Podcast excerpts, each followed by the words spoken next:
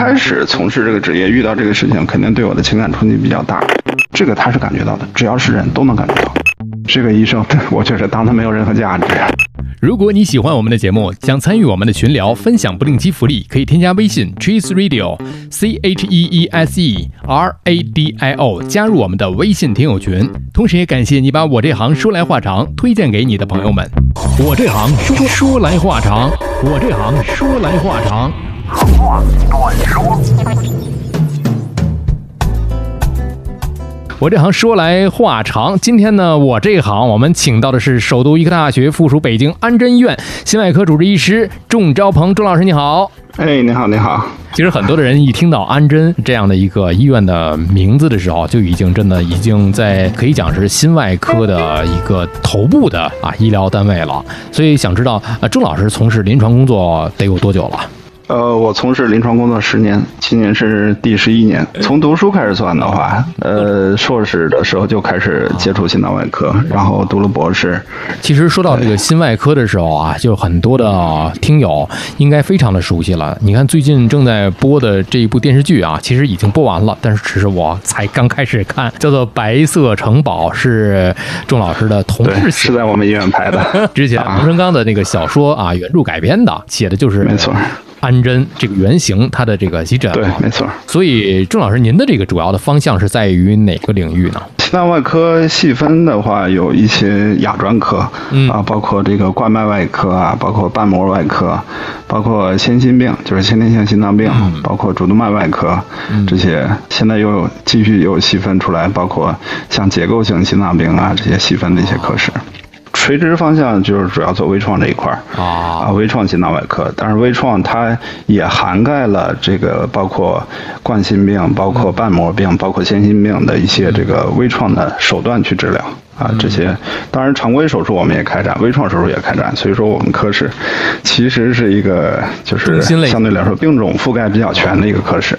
说到了外科，很多人就会说外科医生的性格都很外向，做事干脆利落、决断快，是这样吗？呃，其实这个我觉得从两个方面讲，第一个从职业性格角度，职业性格角度，外科医生是要求做事情比较干练、比较果断，然后做事情也是雷厉风行的。但是如果说从个人角度来讲的话，我其实是比较偏内向、比较温吞的一个人。比较内向的，但是在职业性格中，呃，个人性格这个占的比重不是很大，主要来说还是这个需要，这个既要严谨谨慎，然后做事情又需要果断啊，这样一种职业性格。呃，有的人确实是截然相反，每一个人的这个性格也不仅仅是一面吧。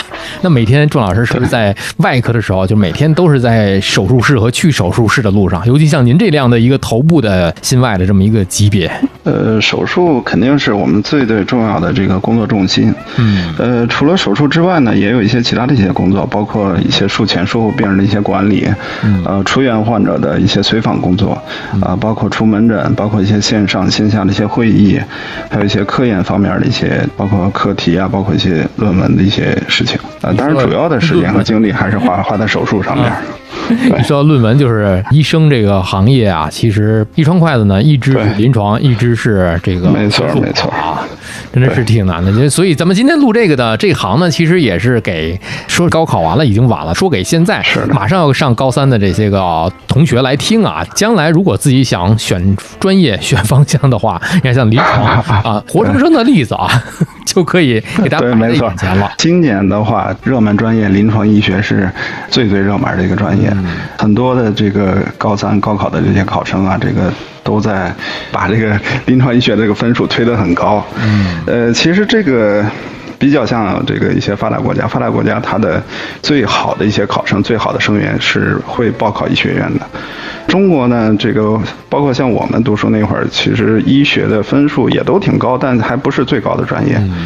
如果说想学临床医学的话，我觉得肯定是要有吃苦的打算。这个他们高中上三年，我们这个高中，呃，大学又上了五年，研究生又上了三年，而且想去一个稍微大点的医院，可能还需要继续读博士。所以，如果说做好这个很长的这个时间的投入的话，这个。很顺利的，中间一年都不耽误。这种五加三加三博士毕业需要十一年。如果说考的分数很高，比如说考那种八年制的，就是本硕博连读的话，这种八年是可以拿到博士学位。但是这种的话，这个分数要求会很高，而且是一些比较靠前的一些院校才有资格招收这种八年制。所以这是首先第一个，就是时间成本很多。所以说。呃，这个对于家庭的这个投入啊，比如说我家庭条件，所以说这个前段时间就是某一位高考专业的这个指导这个方面的，对吧？也是因为一些话题，这个是呃成了热点。我们那个时候还属于相对比较幸运。现在的话，这个医学院校不仅是招生的门门槛，而且对后期的这个投入都非常非常的大。所以这是第一个要做好这个充足的这个准备。吃苦的准备，而且以后还面临着很大的不确定性，就是咱们说的所谓说上岸。如果说能顺利上岸的话，当然说以后相对来说稳定一些，这个发展的这个曲线它会往后面会越老越吃香嘛，比较快啊，越老越吃香。对，但是在前期的投入，呃，面临的一些压力啊，种种压力是非常非常大的，所以说还是要比较慎重吧。嗯，要理性看待这件事啊。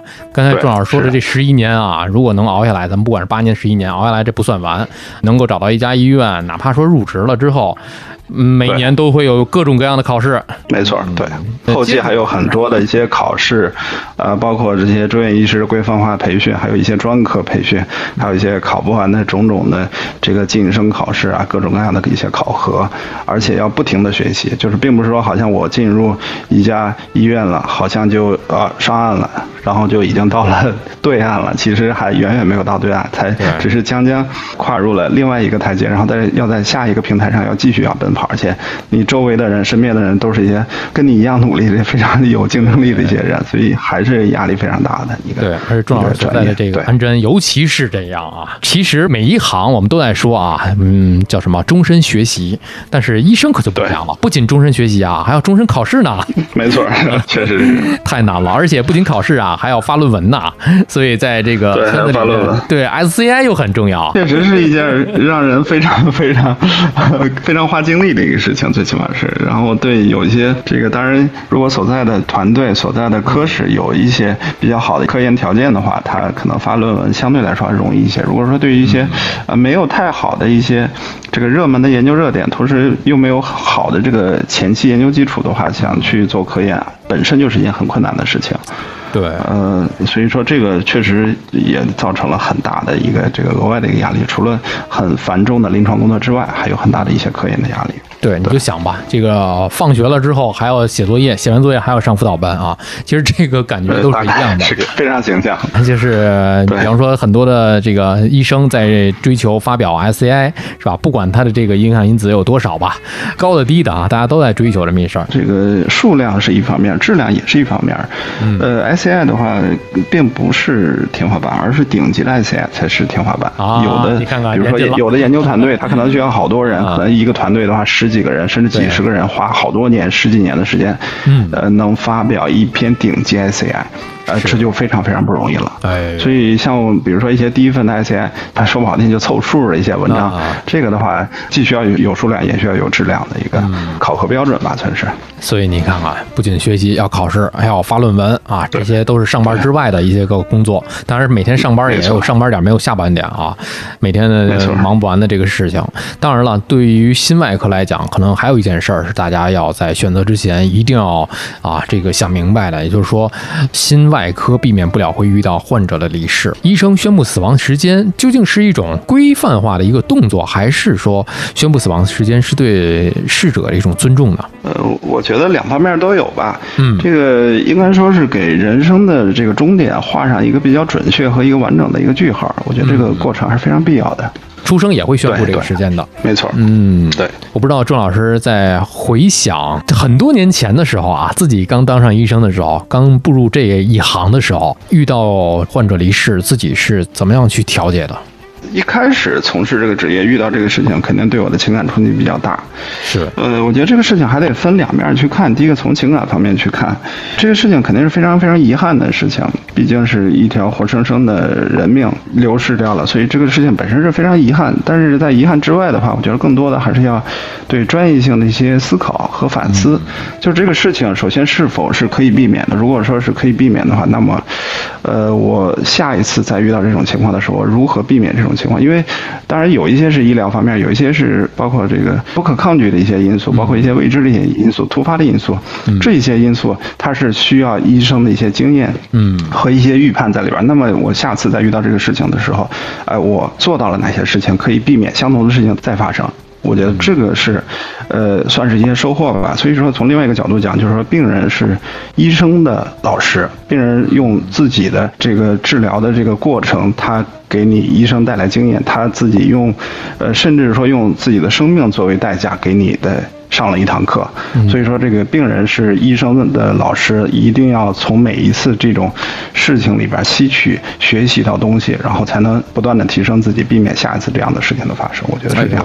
但是，回头说这个情感的方面，肯定还是会心里会非常难过，会面对家属甚至一些不理智的一些情况，这些有些是不可避免的，但是心里还是要去这个想的如何化解好这种矛盾的出现吧。嗯，其实当医生久了，都会有人觉得啊，这个不管是高年资的这个主治还是主任啊，都会觉得这些人是不是非常的啊冷血？其实我们之前也说过这个问题，可能医生更多的他是冷静，而不是冷血。确实也有这种听到过这种说法，是吧？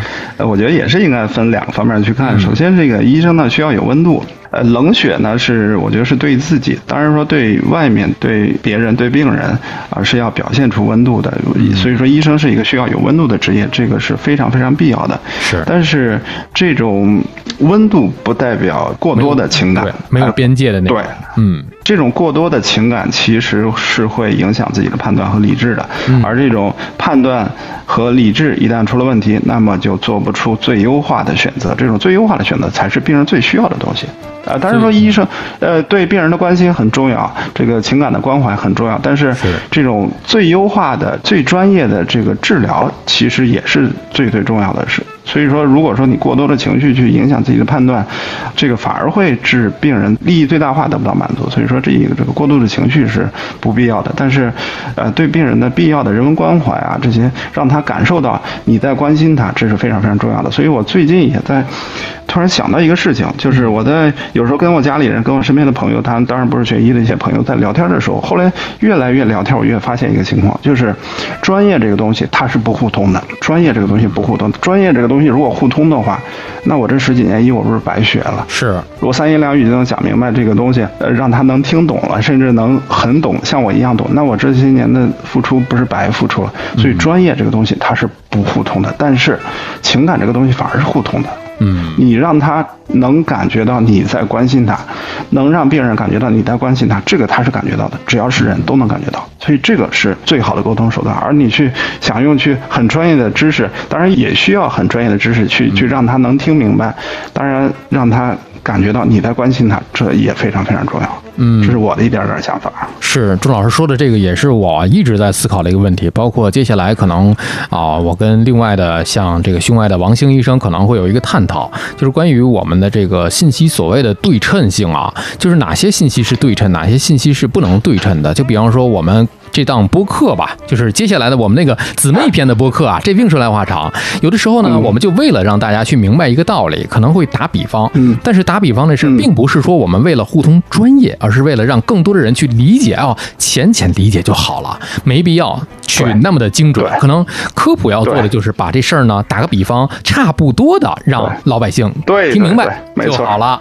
差不多，对对，差不多就好了。但是可能未必在科学上精准，但是这个比方就得。需要，上次我们就跟心内的翁老师也在探讨说这个卵圆孔未闭的事情啊。我们说卵圆孔未闭跟啊房间隔缺损它的区别在哪儿呢？就是这扇门它是没关好，不是没有门。对对对，很形象。就比方说我们之前在聊到这整形外科的时候呃 DRAP 跟 Tramp，它其中可能涉及到一个皮瓣的一个问题啊。我说什么叫游离皮瓣啊？什么叫带离皮瓣啊？就是你搬工位的时候，这电源线你拔不拔的问题了。嗯嗯，你说精准吗？非常的专业，科学上未必精准，但是 老百姓通俗易懂啊，明白大概齐，哎，这就可以了。这就已经很不错，非常非常有意义了。就包括咱们很常见的，就是您的这个领域心外啊，可能我们在手术之前要患者家属签具知情同意书。之前我们在播客当中也给大家讲了，什么叫知情同意书呢？就是让你患者家属知道有哪些个啊存在可能性的一些风险，之前有过这种可能，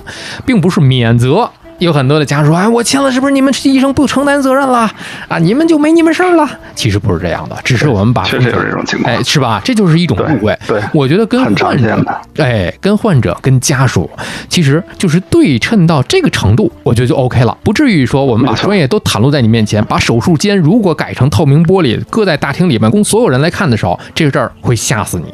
没错，没错。呃，您说这种情况，确实我们在比如跟家属交流的时候会有遇到。第一是病人非常，家属也很想知道这个手术的过程的，我会跟他说：“你这个过程你不会想看的，这个过程肯定 你是接受不了的。”是。呃，然后关于这个手术同意书，包括一些知情同意书，这个签字也确实会有说：“哎，你不用说这些，哎，你跟我讲这些风险，我听不懂，我也不想听，我是想直接签字。”也会遇到这种，也会遇到这种啊，那我签了这个是不是就免责了？是不是？说出了什么事儿跟你们医院没有关系了，所以遇到这种情况，确实就像您说的，签了这个也不是免责，也只是说尽可能的去让信息对等，让您知道这个事儿它为什么会出现，为什么这个会导致什么什么相应的一些后果，彼此建立这个信息对等的一个过程。对，所以说我们可以建立一个怎么讲呢？就是在呃交流之间的一个桥梁，而不是说让您去通过一些个啊常识一些个啊。内容去了解人家专业，那您得还得通过十一年的这个时间和深度啊，这个事儿可就不简单了。没错，嗯，所以其实学医这件事儿并不容易啊，所以大家也不要在网上随便的，如果哪难受了，随便查一查。如果您能随便查出来这个问题所在呢，那要人家学十一年干嘛呢？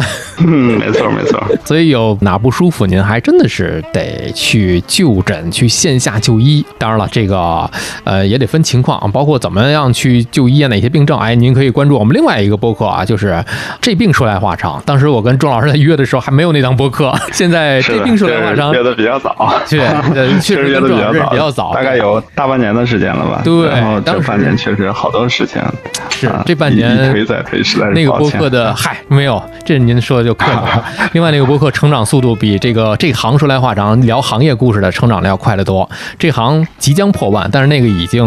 快破四万了，能够被大家喜欢，我觉得还是因为出于我们能把事儿啊讲明白了，让大家能够听得下去，就比较没错没错，对，比较能够让大家去接受。那接着来说啊，其实说到郑老师这个科室呢，呃，我有一个事儿就想了解一下，目前在我们国内有没有执行过 DNR，就是放弃急救同意书的这么一个，您有经历过吗？呃，是有一些，包括这个放弃抢救，就是如果说这个病人经过抢救，呃，必要的抢救肯定是需要的，但是经过了一段时间的抢救，考虑到这个预后不好，所谓预后不好，就是不考虑钱，不考虑这些所有投入的情况下，即使全力去抢救，依然只有很小很小极低的概率能抢救过来。而且抢救过来的话，这个人有可能会很多的一些问题啊，人也醒不过来，或者说后续还需要很长的这些治疗时间。当然说更大概率是压根儿就抢救不过来这种情况的时候，在跟家属谈的时候是有这么一个就是同意放弃继续抢救的这么一个同意书的，确实是有的。日常生活当中很多现实的问题，比方说高龄的患者，他可能在抢救过程中啊，如果是进行心肺复苏，他有可能会有创啊，肋骨有可能会断掉，就是这些细节吧。像您说。说的这个就是心肺复苏啊，它其实这个要求一定的按压深度，而这个按压深度，呃是非常容易把肋骨摁断的。对啊，但是如果说这个错过这个这个黄金抢救的时间，如果说不达到有效的按压的话，那脑子会缺血，会缺氧，然后在几分钟之内会发生不可逆的脑损伤。说白了就是脑子可能醒不过来，所以说必须要很很深度的这种去按压才行。所以它这个这个很多医疗的事情，它其实都是双刃剑，就是有创的，是呃会有一定的代价的。那么执行了这个事情了以后，它肯定会带来另外的一些问题。当然说这个两者都是。有害的，那你取其轻嘛。所以说肯定还是要去执行这些抢救。对，说到这个抢救急救的这个问题啊，有另外一个话题啊，比方说我们在乘坐高铁的时候，可能会遇到一些个需要急救，呼叫医生。那我们的这个职业证上都会有一个职业地点，这个是没问题的。如果我们在职业地点之外参与救治急救的话，这个您有没有遇见过呢？我遇见过，我还真遇见过一次，是在来北京的高铁上，然后遇到一个心梗的病人。呃，高铁那个广播他会说说车上有没有医生朋友，然后几号车厢的某某啊发生什么情况？嗯，因为我就是搞心脏外科，所以我过去一看，考虑到这个患者描述一下当时症状，是一个大概六十岁的一个中年人啊，然后浑身大汗，胸口疼得非常厉害，然后四肢都是很湿冷。啊，然后人呢意识非常淡薄，就是一摸脉搏，脉搏其实也很快，心跳也很快，脉搏的也很浅，就是说话气息也很弱，就说心口疼，这块疼闷的非常厉害。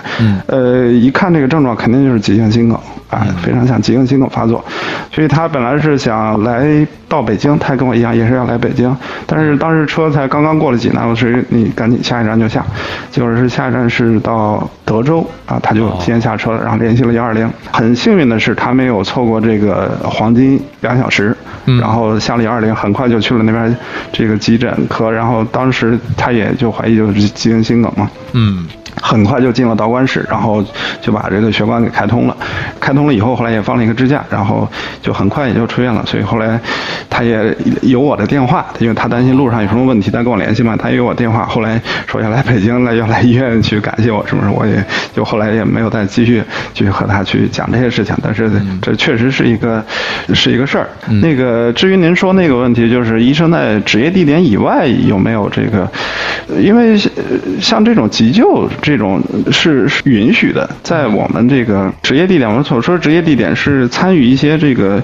和盈利和这个就是会产生一些费用，包括产生一些创伤的一些这些医疗行为有关的，是要讲职业地点的。那么，比如我在跟人聊天的时候，呃，给他一些医疗建议，呃，包括遇到一个这个像这种需要急救的这种患者，那么及时的去急救，这个考虑不了那么多，也可能是出于医生天职，也可能是我压根就没有想到那么多。你说，那这个遇到一个这个这种情况，那么我就不管了，我要考虑到哦，他可能会给我。带来什么责任？这个医生，我确实当他没有任何价值。真的是啊，这个说的太好了。而且我就想知道，钟老师现在是不是我们在社会上一些城市当中会有一些急救员的培训？比方说，看到我们的这个听友群里面，有的人啊已经是报名参加了某些个急救的这些个培训，然后获得一个急救员的一个证。呃，没错没错，这个这个我也有参与过，就是当然是一些比较常见的一些，包括心肺复苏。哎，这个心肺复苏就是在一些院外、医院以外发生。的一些心跳骤停，这个如果说有人会标准的心肺复苏的话，它的抢救成功率是可以大大提高的。呃，因为咱们说了，就刚才也提到这个，呃，呼吸心跳骤停，在很短的几分钟之内，如果说达不到有效按压的话，这个血到不了脑子里去，脑子就会发生一些不可逆的一些脑损伤。对，所以说如果有人发现，哎，旁边一个人突然一下晕倒了，哎，没有任何意识，判断没有意识，然后下一步是什么？摸颈动脉，颈动脉没有搏动，这是什么？啊，这是心跳骤停的一个最最典型的。当然，看着呼吸也会随之骤停啊，心这个胸廓没有起伏了。